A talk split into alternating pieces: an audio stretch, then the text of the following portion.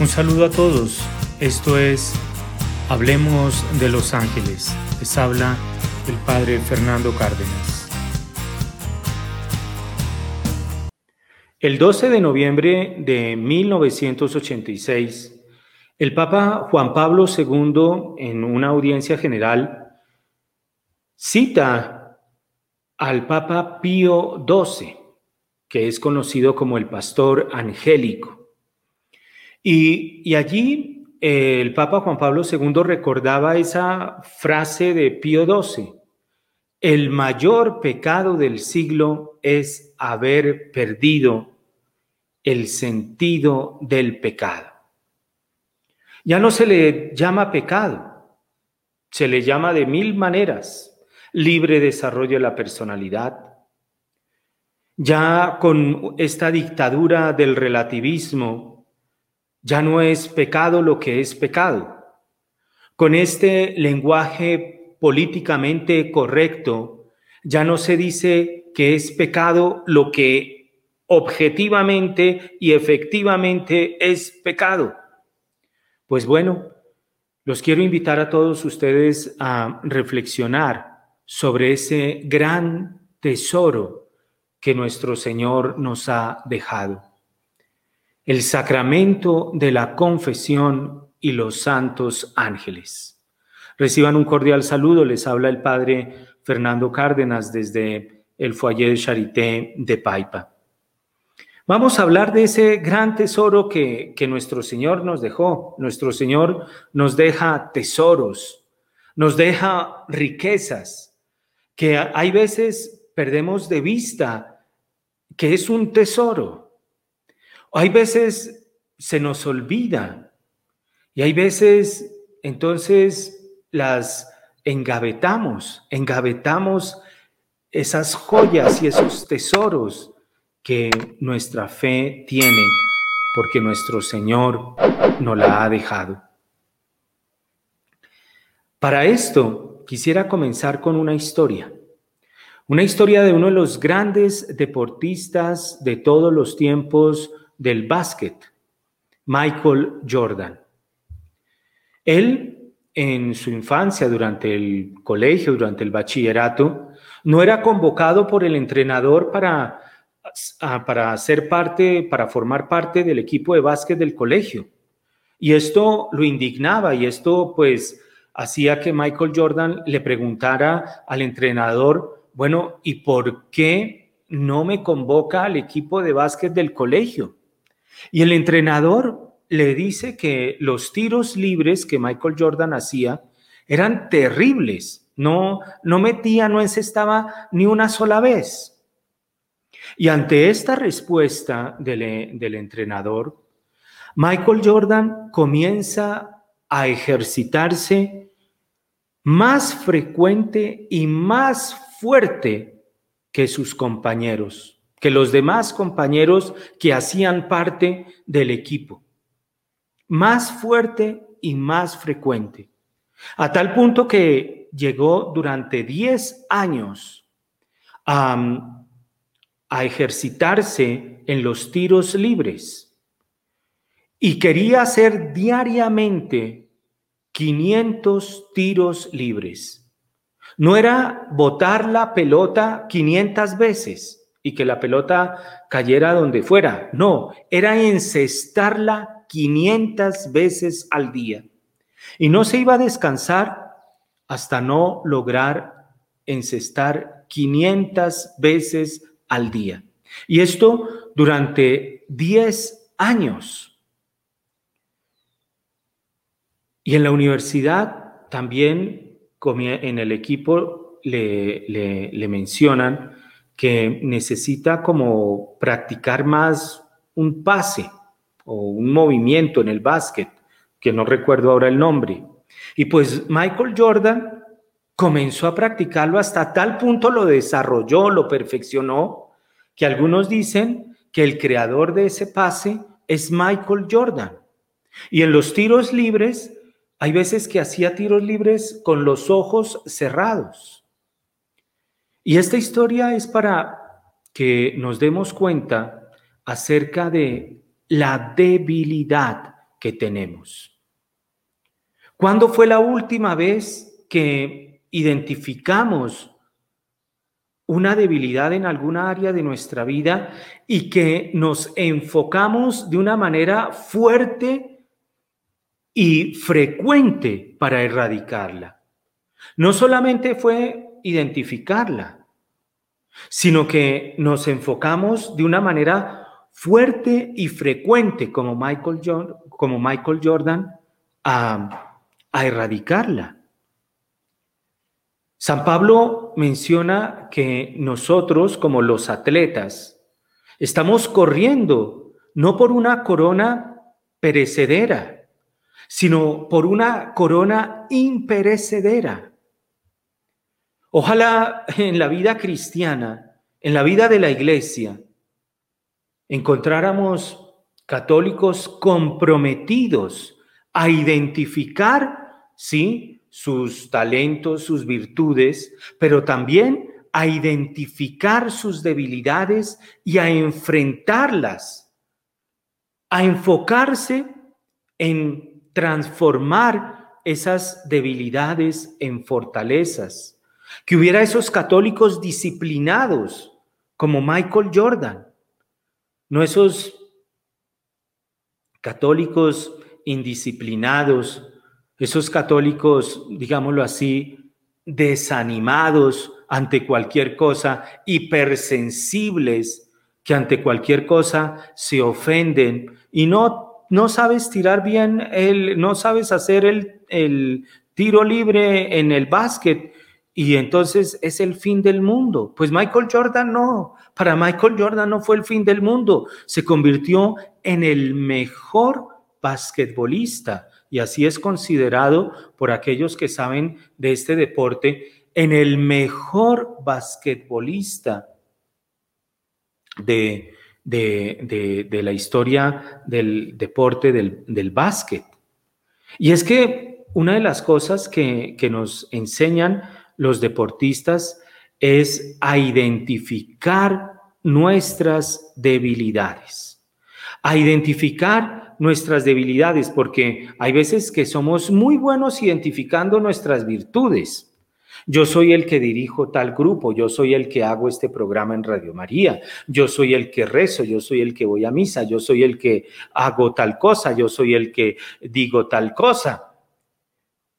Y hoy día pareciera que hay una competencia eh, eh, de virtuosismo perfecto, pero se nos está olvidando que que hay áreas en nuestra vida en las que somos débiles y no queremos afrontarlas, no queremos conocer esas debilidades, queremos es esconderlas, queremos, hay veces, anestesiarnos frente a esas debilidades.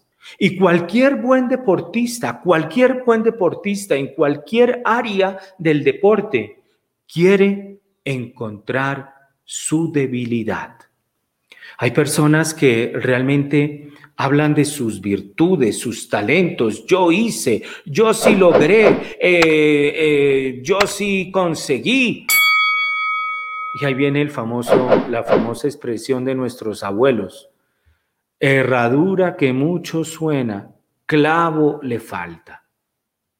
Herradura que mucho suena, clavo le, le falta. Y también Dime de lo que eh, te enorgulleces, de lo que vives hablando que tienes, y te diré de lo que careces. Dime de lo que de lo que vas ventilando a los cuatro vientos que has logrado, que eres. No, es que yo sí soy tal cosa, yo sí logré tal cosa. Y te diré de lo que careces. No hay que ignorar nuestras debilidades. No hay que tener miedo a nuestras debilidades, porque en, cualquier área de la vida, en la vida, área espiritual, área humana, área social, área familiar, lo que no se trabaja, tarde o temprano, explota. No, pero es que eh, el de novio, pues sí, me, me golpeaba, pero, pero yo nunca me imaginé que, que me fuera a continuar golpeando en el matrimonio. Nunca lo trabajaron, nunca lo hablaste, nunca lo dijiste. Entonces, ahora explotó. Hay que conocer esas debilidades y no hay que ignorarlas. Y este proceso de identificar las debilidades, de transformarlas en fortalezas, no es simplemente identificarlas y que pues así soy, así me quedo y me tienen que aguantar así. No, así soy y así me aguantan. No. Eh, San José María Escriba de Balaguer, él tiene una expresión, esas expresiones de San José María Escriba de Balaguer, el fundador del Opus Dei, realmente a, mí personalmente me, gusta, me gusta mucho, es porque es muy, muy humano, muy, muy humano. Eh, yo he tenido directores espirituales del Opus Dei y eh, los directores espirituales que he tenido del Opus Dei han sido muy humanos. Y San José María Escriba de Balaguer, él, él decía, no digas que es por tu carácter, que así eres. No, es por tu falta de carácter. No, que yo soy explosivo y así me aguantan y no. Es tu falta de carácter. Enfrenta esa debilidad y no solamente reconócela, no solamente identifícala, sino que transfórmala. Porque eso hace parte de la espiritualidad cristiana. Eso hace parte del mensaje de la buena nueva. Ese es el evangelio se pueden transformar nuestras debilidades en fortalezas. Y nuestro punto débil se hace el punto fuerte. Pero cuando no lo identificamos, entonces la debilidad no se puede volver a una fortaleza. ¿Por qué? Porque no la hemos venido trabajando. Mira, los, los santos, los santos son los campeones en identificar las debilidades. No han tenido miedo a, identificar sus, sus, debilidades, a enfrentarse con, con sus debilidades. Los santos han sido esas personas que han hecho frente a sus debilidades. Eh, aquí encontré para, para, este programa un santo eh, que, que, personalmente me, me, llega mucho, Rafael Arnaiz. Y, y él escribe, eh, en, en una ocasión, él, él escribe lo siguiente, queridísimo Jesús, Dios mío, veo, Señor, que no hago nada en tu servicio. Temo perder el tiempo se me pasan las horas, los días y los meses, y todos son buenas palabras y buenos deseos, pero las obras no aparecen. Siempre estoy empezando y nunca veo que haga nada. Sigo una vida regalada, cómoda, inmortificada. Estoy aún muy apegado a mis gustos y opiniones. Ni sirvo a Dios corporalmente ni espiritualmente ni hago bien la oración, ni la meditación, ni la lectura. En el trabajo apenas trabajo. Cuando como y duermo, no hago más que eso, comer y dormir como un animalito. Y así no puedo seguir, no debo seguir, más que he de hacer, inútil y enfermo. ¿Cuándo comprenderás esto, hermano Rafael? Qué torpe eres. No tengo humildad y quisiera hacer lo que es mi capricho, buscar lo que es mi voluntad aún en la penitencia. Dios mío, Dios mío, ayúdame a cumplir humildemente tu voluntad. Ayúdame a servirte amando mi propia flaqueza e inutilidad. Son, son estos santos, son estos hombres que nos muestran a nosotros que hay que conocer nuestra debilidad, no para justificarla, para transformarla. los santos, eh, esto es algo increíble de la iglesia. La, la iglesia está lleno de hombres débiles.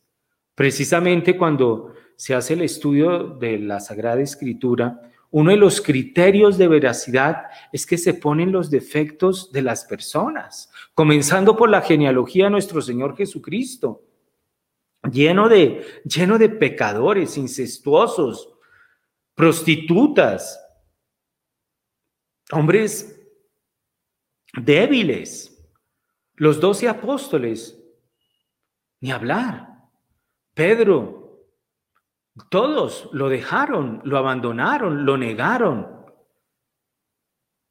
Hay que conocer nuestras debilidades. Hay que evaluar nuestras fortalezas y debilidades. Dice nuestro Señor que un, que un rey no va a la guerra sin antes entrar a mirar, bueno, ¿con qué cuento y qué me hace falta? Pero hay veces que nosotros nos vamos a cuanta guerra hay sin mirar si realmente tengo la capacidad para esto, si tengo la fortaleza para esto o no. Y ahí salimos heridos o o no salimos. No, yo puedo mirarlo todo, yo puedo oírlo todo, yo puedo verlo todo, escucharlo todo, hablar de todo. No. Hay áreas en nuestra vida donde no podemos. Por ejemplo, yo hice una de las experiencias más bonitas que nuestro Señor me ha permitido a mí tener y, de lo cual doy infinitas gracias. Es una experiencia en una comunidad de recuperación de drogadictos y alcohólicos. Y aquí hago un paréntesis muy importante. Estuve en esa comunidad de pastoral, porque en una ocasión dije que había estado en una comunidad de, recuperación de drogadictos y alcohólicos y comenzó el run run de que el padre había estado recuperándose de la drogadicción. No, gracias a Dios, no, no. Estuve allí de pastoral y allí uno encontraba esta debilidad que se, que se convertía en fortaleza. Y habían alcohólicos que decían, yo no puedo pasar al frente de un bar. No puedo, no puedo. ¿Por qué? Porque soy alcohólico. Pero hay personas que van a misa, que rezan el rosario, y hacen todo y ven todo y están en la, en la televisión hasta las 3 de la mañana. ¿Qué de bueno puede haber en un programa de televisión a las 3 de la mañana? A no ser que sea un canal católico. No, no se puede ver todo, no se puede hacer todo, no se puede oír todo, no se puede tener todo. Hay áreas de nuestra vida en las que somos débiles, débiles. Y San Bernardo de Claraval, él decía que Dios se sirve de nuestras faltas para hacer producir a nuestra alma numerosos frutos de virtudes y su bondad que sabe siempre utilizar nuestras voluntades y acciones desordenadas para la belleza del orden divino se digna también emplearlas para nuestro adelantamiento. Si Dios hace esto, si Dios usa nuestras debilidades para, bueno, adelantar en el camino espiritual, ¿cómo nosotros no las vamos a conocer? Porque también es un, un medio para adelantar en nuestro camino espiritual. Es como, supongamos, que nos dan un área de mil metros cuadrados. Y tenemos mil metros cuadrados. Y hemos venido usando nada más 500 metros cuadrados, la mitad. Y en esos 500 metros cuadrados tenemos frutos, tenemos éxito, tenemos aplausos, nos reconocen, nos sentimos bien. Los otros 500 metros eso no los queremos ni ver, es algo desordenado, sucio, que no los queremos ni ver. En la mentalidad del mundo contemporáneo se nos dice, sigue usando, tienes mil, pero no importa, tú sigue usando los 500. Y úsalos hasta que se te acabe. Eso es una ley en la economía, que es la ley de los rendimientos marginales. Llega a un punto máximo y luego comienza a decrecer. Y la, y la, la mentalidad, em, digámoslo así, no es el término adecuado, productivista, no solamente productiva, sino productivista en un mal sentido es tome sus recursos, use sus recursos y agótelos, pero no use todos los recursos. Tienes mil, no, no, no, si no quieres ver esos otros 500, no los mires, anestésiate. Y es una sociedad anestesiada. Estamos en una sociedad anestesiada, anestesiada por las redes sociales, anestesiada por las fotos, anestesiada por las imágenes, anestesiada por muchas, muchas cosas. La vez pasada veía un, un, video de la BBC, que la BBC de Londres no es, eh, digámoslo así, la cadena más um, imparcial y, la, la, BBC tiene un sesgo ideológico muy marcado, muy marcado. Y allí mostraban en Canadá eh, cómo hay salones, y esto son propuestas que por ahí suenan en nuestro contexto político. Y y un cristiano va y vota por estas personas. En Canadá hay unos módulos, unas salas bien limpias, cada uno con su cubículo, donde va la gente allá a drogarse. Y entonces allá gente joven de todas las edades, de todas las condiciones, estudiantes, trabajadores, casados, solteros, lo que sea, van allá, se la fuman verde, literal, como dicen, literal, se la fuman verde, quedan en un trance, en una sollada, ahí los filman, y eso es para que tú uses nada más los 500. La sociedad no quiere que tú explotes los mil que Dios te ha dado. La sociedad quiere que tú explotes nada más los 500. Y entre menos explotes, mejor. Entre más anestesiado, mejor. Hoy vivimos en, esas, en esta sociedad anestesiada. Cuando la espiritualidad cristiana te dice, no, tienes mil, Dios te ha dado mil.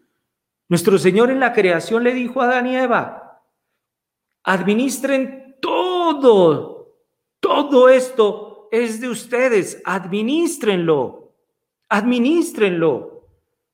Nuestro Señor no le dijo, oigan, administren nada más la tercera parte de la creación del paraíso. No, todo, todo. Y hay que, hay que buscar, hay que identificar nuestras debilidades, hay que despertarnos hay que despertarnos de tantas anestesias que tenemos, de tantas anestesias que hoy día o uno tiene o nos están imponiendo. Porque hoy día, por ejemplo, les comparto ahí en, las redes sociales, a uno lo censuran para que uno no despierte conciencias, para que uno no toque conciencias.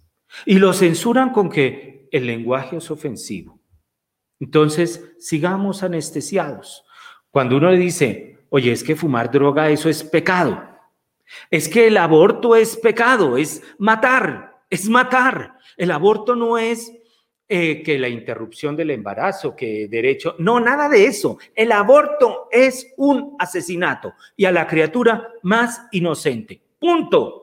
No, censurado porque ofende a la comunidad porque va contra nuestras políticas. Entonces la sociedad sigue anestesiada, sigue anestesiada y bendito sea el Señor y por eso yo los invito, oyentes de Radio María, a que apoyemos la evangelización de Radio María.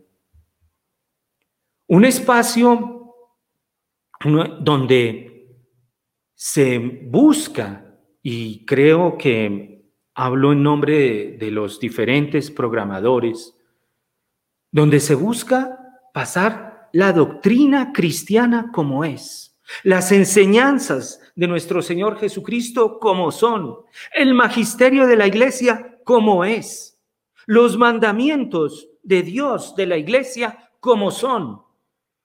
un, lugar, Radio María, que no tiene eh, comerciales, hay que apoyar a Radio María. Hay que apoyar a Radio María de muchas maneras. En primer lugar, con su oración. La oración es fundamental. En segundo lugar, apoyar a Radio María compartiendo los programas, compartiendo los, eh, los em, videos de Radio María, suscribiéndose al canal de Radio María, compartiendo los programas, dándole like a los programas de, de Radio María. Esa es una manera muy valiosa de ayudar a Radio María. Y claro, también está la ayuda económica porque es una, una radio que no se sostiene sin, sin comerciales. Y y bueno, y entonces hay que hablar de, esto, hay que conocer nuestras debilidades. Porque cuando no las queremos conocer, cuando no queremos pensar en ellas, cuando eh, no queremos hablar de ellos, esto es una señal de la mediocridad que hay en la iglesia. Y una mediocridad que tiene hoy día maniatada a la iglesia. Esto es mi carácter, punto. Me tienen que aguantar. Mediocre, mediocre. ¿Por qué? Porque no quieres ser mejor. Tienes mil y solamente te contentas con 500 y al punto de tu carácter lo vas a reducir a 200 y al punto de tu carácter lo vas a reducir a 100 y al punto de tu carácter se te va a acabar todo. Es una prueba también de cómo abordamos el tema de la confesión, una indisposición, una incapacidad para admitir que somos débiles. La confesión, ¿para qué? Porque eres débil. Porque hay áreas de tu vida que necesitan de la gracia de Dios. Hay áreas de tu vida que necesitan ser fortalecidas. Vuelvo a repetir, los grandes deportistas, esos que hacen historia, los grandes hombres, quieren conocer sus debilidades. No le han tenido miedo a ver sus debilidades. San Ignacio lo llora, por ejemplo. Cuando es derrotado, allá en la batalla de Lepanto. Se dio cuenta, soy débil, no puedo abrazar la vida de, de, militar que quiero. Y, no entró en depresión, no, no, no entró, no, no fue el fin del mundo, no, fue el comienzo de San Ignacio de Loyola. Por eso no te gustaría que Dios se encargara de esas áreas débiles. ¿No te gustaría? Porque Dios, esto realmente es algo hermosísimo. Mira, Dios cómo se compromete con el hombre. Dios cómo está comprometido con, con cada uno de nosotros. Dios te dice, yo quiero que tú explotes los mil, los mil que te di. Los mil metros cuadrados, yo quiero que tú los explotes y que cada metro cuadrado de fruto, de fruto y fruto en abundancia. Y, y yo quiero también trabajar contigo. No voy a hacer el trabajo solo, quiero tu colaboración. Yo voy a hacer, te dice Dios, yo voy a hacer la parte más pesada, pero quiero trabajar contigo. Pero para esto es necesario volver a Dios. San Juan Bautista, ¿cómo comenzó allá en el Evangelio de San Mateo capítulo 4? nos dice cómo comenzó la predicación San Juan Bautista. Arrepiéntanse. Arrepiéntanse, conviértanse. preparen el camino del Señor, es decir, vuelvan a Dios. Vuelvan a Dios.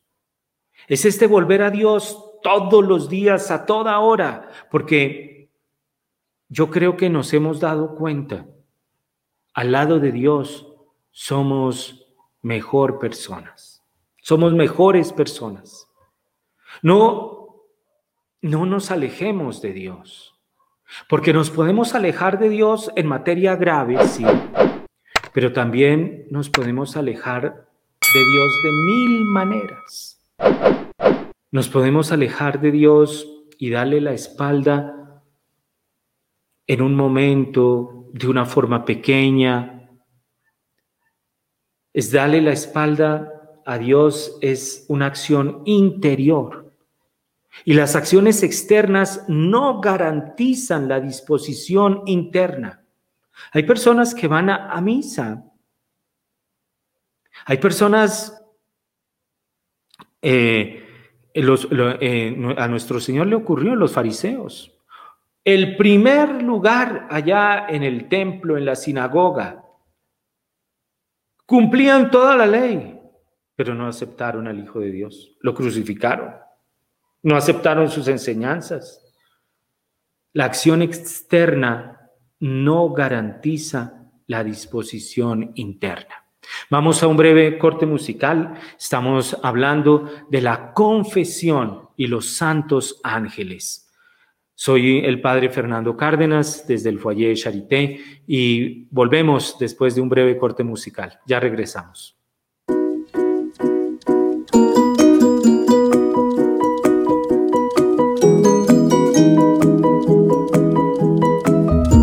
Estamos hablando de la confesión y los santos ángeles. Y esto porque hay una necesidad de volver a Dios. Citábamos al Papa Pío XII que decía, el gran mal de este siglo es haber perdido el sentido del pecado. No, eso no es pecado. Matar a un niño no es pecado. Irse a vivir con otra persona ahí sin, sin, sin estar casado, sin recibir la bendición de la iglesia, eso no es pecado. ¿Eso qué? Eso eh, son meras formalidades. Eso no, eso no, no es, no es pecado. Decir mentiras, ah, pero son mentiras piadosas. Engañar al otro, robar, no, pero es que pues el otro tiene mucho.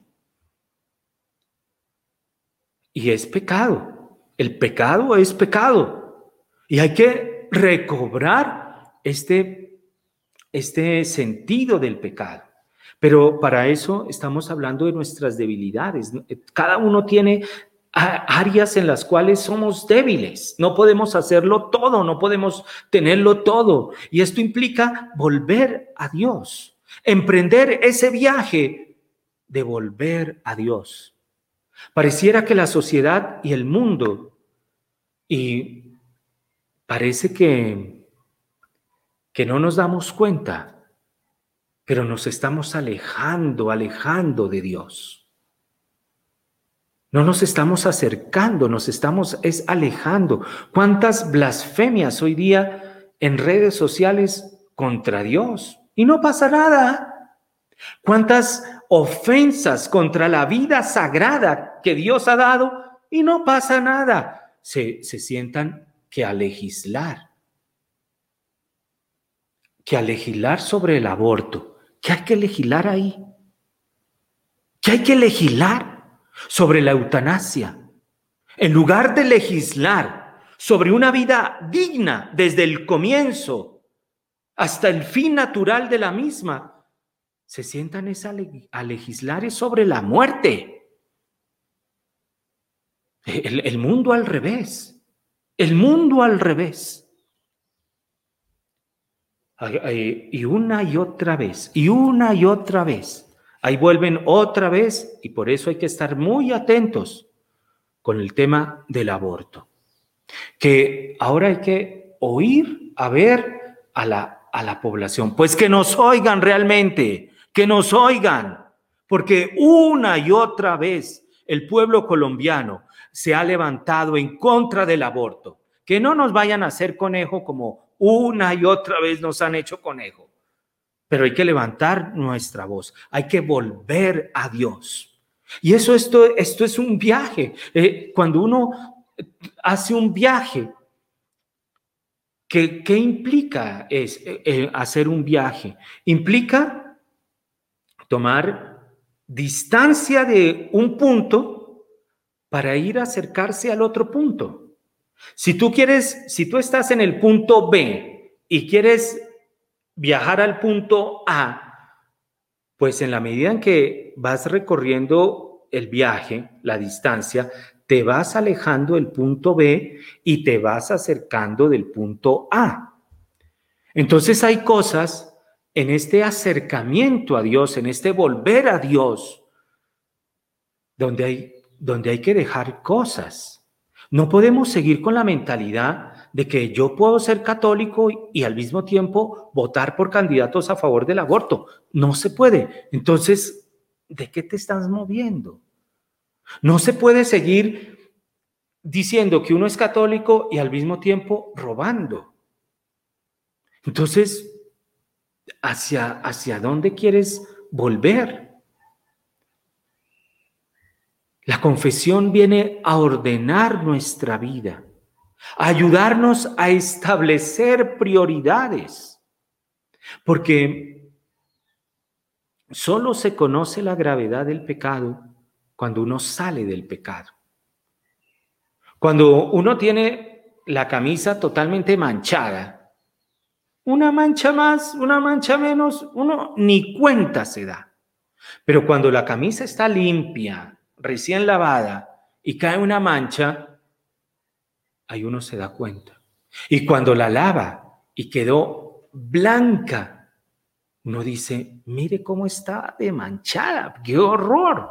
Yo cómo, yo cómo podía, yo cómo podía estar eh, en, en estas. Y aquí viene el, el temor de Dios. El Papa Francisco hizo una catequesis sobre los dones del, del Espíritu Santo e hizo una catequesis el 11 de junio de 2004 sobre el temor de Dios. Y allí el Papa Francisco habla como de dos aspectos del temor a Dios. del temor a Dios. El temor de Dios, dice el Papa Francisco, el 11 de junio del 2004, nos hace tomar conciencia de que todo viene de la gracia y que nuestra verdadera fuerza está únicamente en seguir al Señor Jesús y en dejar que el Padre pueda derramar sobre nosotros su bondad y su misericordia. Y continúa el Papa Francisco y dice, pero atención, porque el don de Dios, el don del temor de Dios, es también una alarma, es también, no es solamente tomar conciencia de que todo viene de la gracia y que nuestra verdadera fuerza está únicamente en Dios. Hay otro aspecto del temor de Dios, que es una alarma ante la pertinacia en el pecado, ante la obstinación en el pecado. Soy así y así me aguantan, lo he venido haciendo toda la vida y así me ha funcionado y así lo seguiré haciendo. Continúa el Papa Francisco. Cuando una persona vive en el mal, cuando blasfema contra Dios, cuando explota a los demás, cuando los tiraniza, cuando vive solo para el dinero, para la vanidad o el poder o el orgullo, entonces el santo temor de Dios nos pone en alerta. Atención, con todo este poder, con todo este dinero, con todo tu orgullo, con toda tu vanidad, no serás feliz.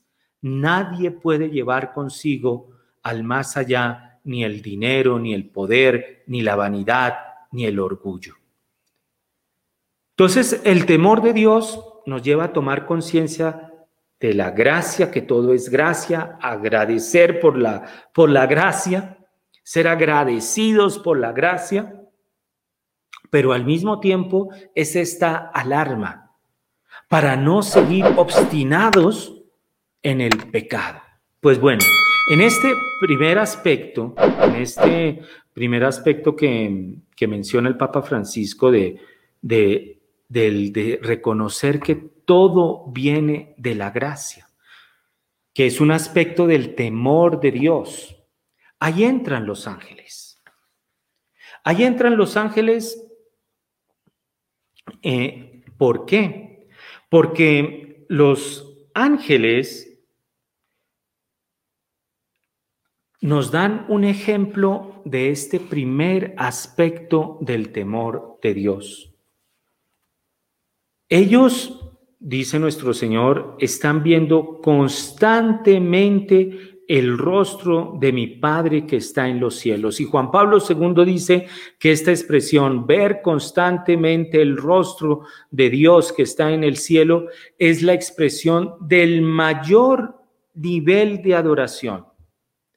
Y entonces los ángeles están constantemente en una jubilosa adoración, precisamente porque saben que todo es gracia, que su fortaleza viene de Dios, que es el primer aspecto del temor de Dios que el Papa Francisco menciona en esa catequesis del, del año 2004. El, el, demonio, por ejemplo, los ángeles caídos, no. Los ángeles de, eh, caídos, los ángeles rebeldes, no quisieron reconocer eso. No quisieron reconocer el plan, la voluntad de Dios y no quisieron someterse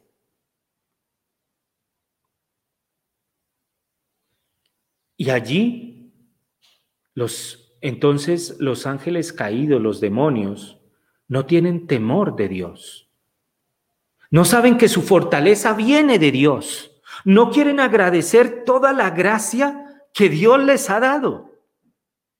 Y la recompensa, el valor que tiene este santo temor de Dios, pues uno lo puede ver al ver la recompensa que recibieron los ángeles que sí tuvieron y que tienen temor de Dios. Entraron a ver a Dios cara a cara. Entraron en la visión beatífica. En cambio, el demonio y, los demás ángeles caídos que se rebelaron se fueron al infierno, a la, oscuridad.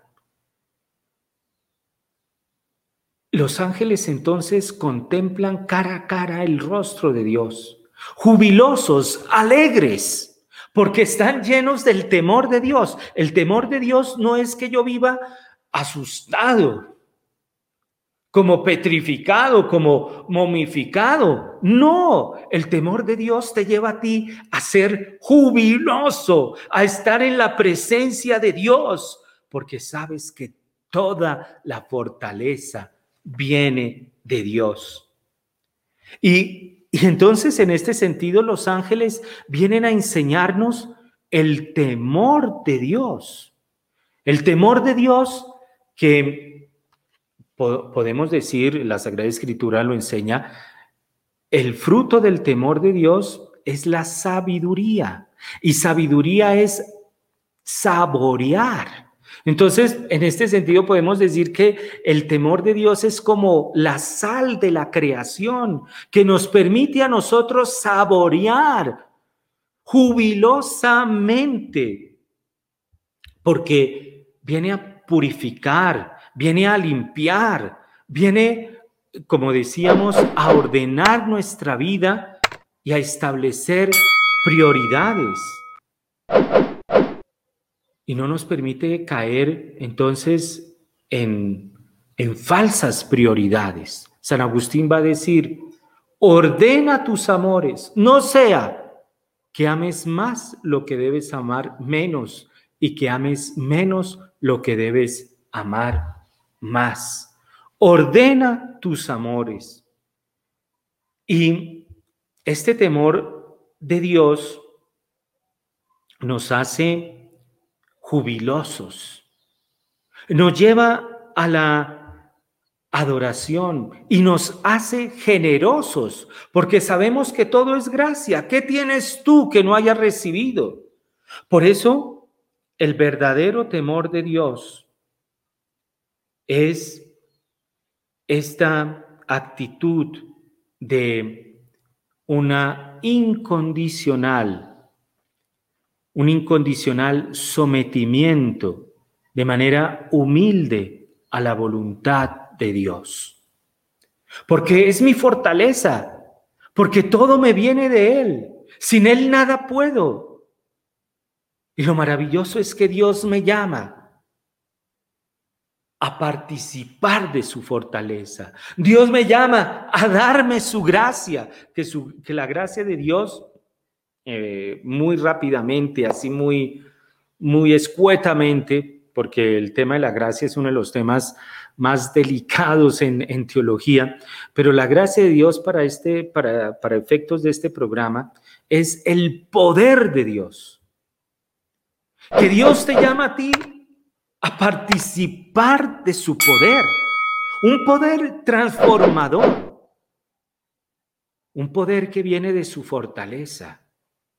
Por eso cuando nos acercamos a la adoración como los santos ángeles, nos llenamos de fuerza, no de una fuerza para ser supermanes, no, una fuerza para, reconociendo nuestra debilidad, ir transformando esa debilidad en fortaleza, en fortaleza. Porque eh, precisamente esa, esa, ese estar ante nuestro Señor, este encontrarse ante Dios como somos débiles, pecadores, nos lleva a una transformación. Los grandes maestros de vida espiritual han dicho que el hombre que ora, el hombre que adora, no sale igual. Algo ocurre. Así no lo sientas, así no lo veas, así no lo percibas. Algo ocurre. Y esto se ve, por ejemplo, en el pecado de los ángeles. Una transformación. Los ángeles creados como seres de luz, Génesis capítulo 1, creados como seres de luz, pues algunos de ellos no sabemos cuántos, cuántos se rebelaron contra Dios, pero los que se rebelaron contra Dios sufrieron una transformación de luz a la oscuridad, de santos ángeles a demonios. Y los ángeles fieles, los ángeles llenos del temor de Dios, mi gran amigo, San Miguel Arcángel, ¿quién como Dios? ¿Quién como Dios? Él sabe que toda gracia, toda fortaleza viene de Dios. Por eso, eh, estas em, grupitos y em, enseñanzas de la nueva era son tan, tan peligrosas y tan llenas del veneno del maligno. Yo no necesito a Dios, yo no necesito redentor, yo no necesito salvador, porque yo mismo, yendo allá a unos rituales rarísimos, carísimos, costosísimos, yo mismo me salvo. Y comprando las, que las cartas de ángeles y que los horóscopos de ángeles, entonces que, que yo, tengo, que yo tenga la fuerza. No, eh, la, la, famosa expresión en la guerra de las galaxias, que la, que la fuerza te acompañe. ¿Cuál fuerza te acompañe? Que la gracia de Dios te acompañe, que la gracia de Dios esté contigo, porque sin la gracia no podemos. Sin la gracia no podemos. Y esta gracia transforma. El ejemplo de esa gran transformación se da en los ángeles. Por eso hemos dicho que los ángeles, la historia de los ángeles son una señal para nuestra vida. Que lo que ocurre en el mundo de los ángeles viene a mostrarnos lo que puede ocurrir en nosotros. Los santos ángeles fieles entraron a la visión beatífica, jubilosos en su adoración, en ver a Dios cara a cara, participar de la fuerza de Dios, estar llenos de la gracia de Dios. Los otros, los, los demonios, que no quisieron someterse. Dante Alighieri los pone es llorando, tristes, sin fuerza. Tienen que pedirle a Dios permiso para todo, sin fuerza. Ahí está el ejemplo de la gran transformación. Por eso vamos a continuar, si Dios lo permite, hablando de, de este tesoro de la confesión, donde nuestra debilidad se convierte en fortaleza, porque la confesión es una participación de esa fortaleza, de la gracia que Dios nos da, su fuerza transformadora, pero reconociéndonos débiles y haciendo este viaje para volver a Dios en compañía con estos buenos amigos nuestros que ya lo hicieron, que ya vencieron y que quieren que nosotros, al igual que ellos, venzamos que Dios los bendiga. Una feliz noche para todos.